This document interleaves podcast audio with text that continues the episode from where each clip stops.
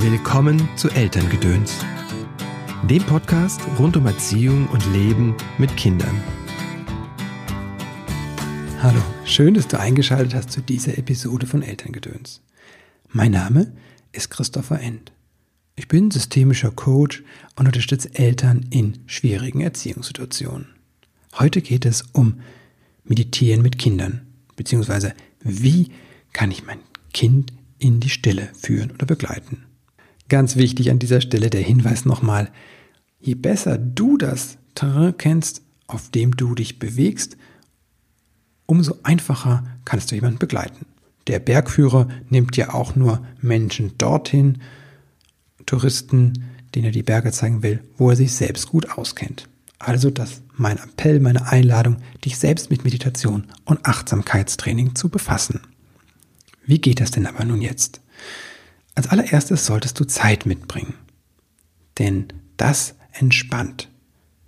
Wenn du eine Hidden Agenda hast, wie das so schön heißt, also eine versteckte Agenda und eigentlich nur möchtest, dass das Kind jetzt still ist, weil du in Ruhe lesen möchtest oder auf dem Sofa äh, dich entspannen möchtest, dann wird das unter Umständen nicht klappen. Denn das Kind ist meistens sehr feinfühlig und spürt solche versteckten Agenten auf. Also, du nimmst dir Zeit. Du hast keine Erwartungen. Auch nicht daran, dass du das jetzt toll machst oder dass, sage ich mal, das Kind in tiefe meditative Stille fällt. Du begibst dich einfach mit deinem Kind gemeinsam auf eine Reise, auf eine Entdeckungsreise. Dafür ist es gut, dass du präsent bist, also ganz wach bist, was bei dir passiert, welche Erwartungen du hast und was bei deinem Kind passiert. Das heißt, du stimmst dich auf dein Kind ein. Das ist der dritte Schritt.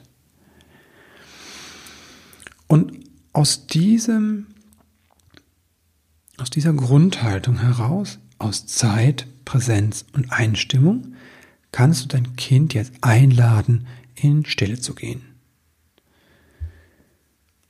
Dabei helfen uns verschiedene Mittel.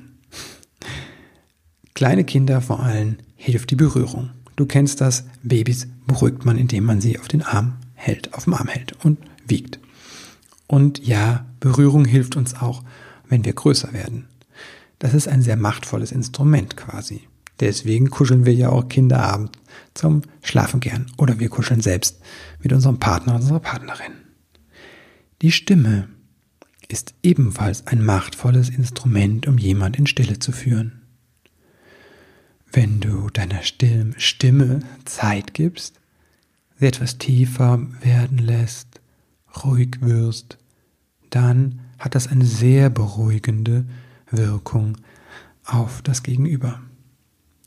Das gleiche gilt für die Sprache, also auf die Worte, die du verwendest.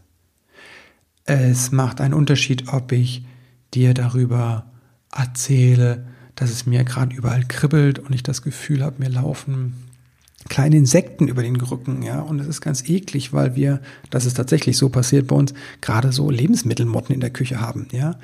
Allein diese Bilder wecken bei mir zumindest schon eine Abwehrreaktion und mir läuft ein leichter Schauer über den Rücken.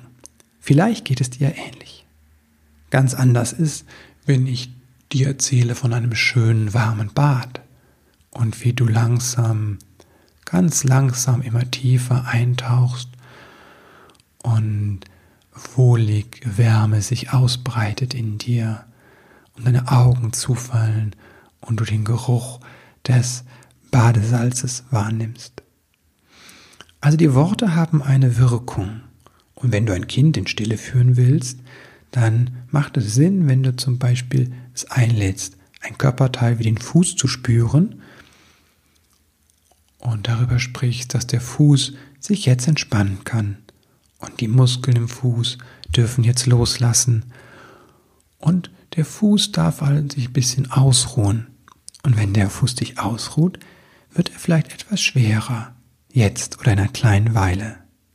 Das habe ich übrigens mir nicht ausgedacht, sondern das stammt aus dem Zauberkäfer, ein Buch von einem Freund, Martin Sotoris. Ich verlinke dir das entsprechende Interview in den Show Notes.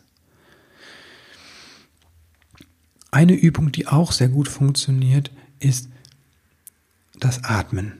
Das ist wie so eine klassische Grundübung in Meditation oder Achtsamkeitstraining. Das heißt, du beachtest deinen eigenen Atem und lädst das Kind ein, das selbst zu, das auch zu tun. Dabei legt ihr die Aufmerksamkeit auf die Ausatmung. Das beruhigt, während die Einatmung uns eher wach macht. Du lädst das Kind also ein, die Ausatmung zu beobachten und zu schauen, wie die Luft zum Beispiel am Mund oder an der Nase vorbeifließt. Wie sich der Körper hebt und senkt und wo er sich hebt und senkt. Vielleicht der Bauch, vielleicht die Brust, vielleicht die Seiten oder gerade der Rücken. Es gibt kein richtig und falsch. Es geht nur darum, den Körper wahrzunehmen und was jetzt gerade passiert. Das führt normalerweise uns in eine Stille. Jetzt soll es das für heute gewesen sein. Ich wünsche dir sehr viel Spaß dabei, wenn du das mal ausprobieren willst. Es gibt für Kurzentschlossene am Mittwoch ein Seminar mit Anando Würzburger in Köln. Meditieren mit Kindern. Der kleine Samurai findet seine Mitte. Ein Seminar für Erwachsene mit ihren Kindern. Und für Kurzentschlossene ist auch noch der Hinweis auf unseren Kreis der Väter, der am Donnerstag startet. Wenn du da Lust zu hast und aus Köln kommst oder Umgebung, dann schreibst du mir schnell eine E-Mail oder ruft mich am besten an. Das soll es für heute aber erstmal gewesen sein. Ich wünsche dir einen ganz tollen Start in diese Woche. Bis bald.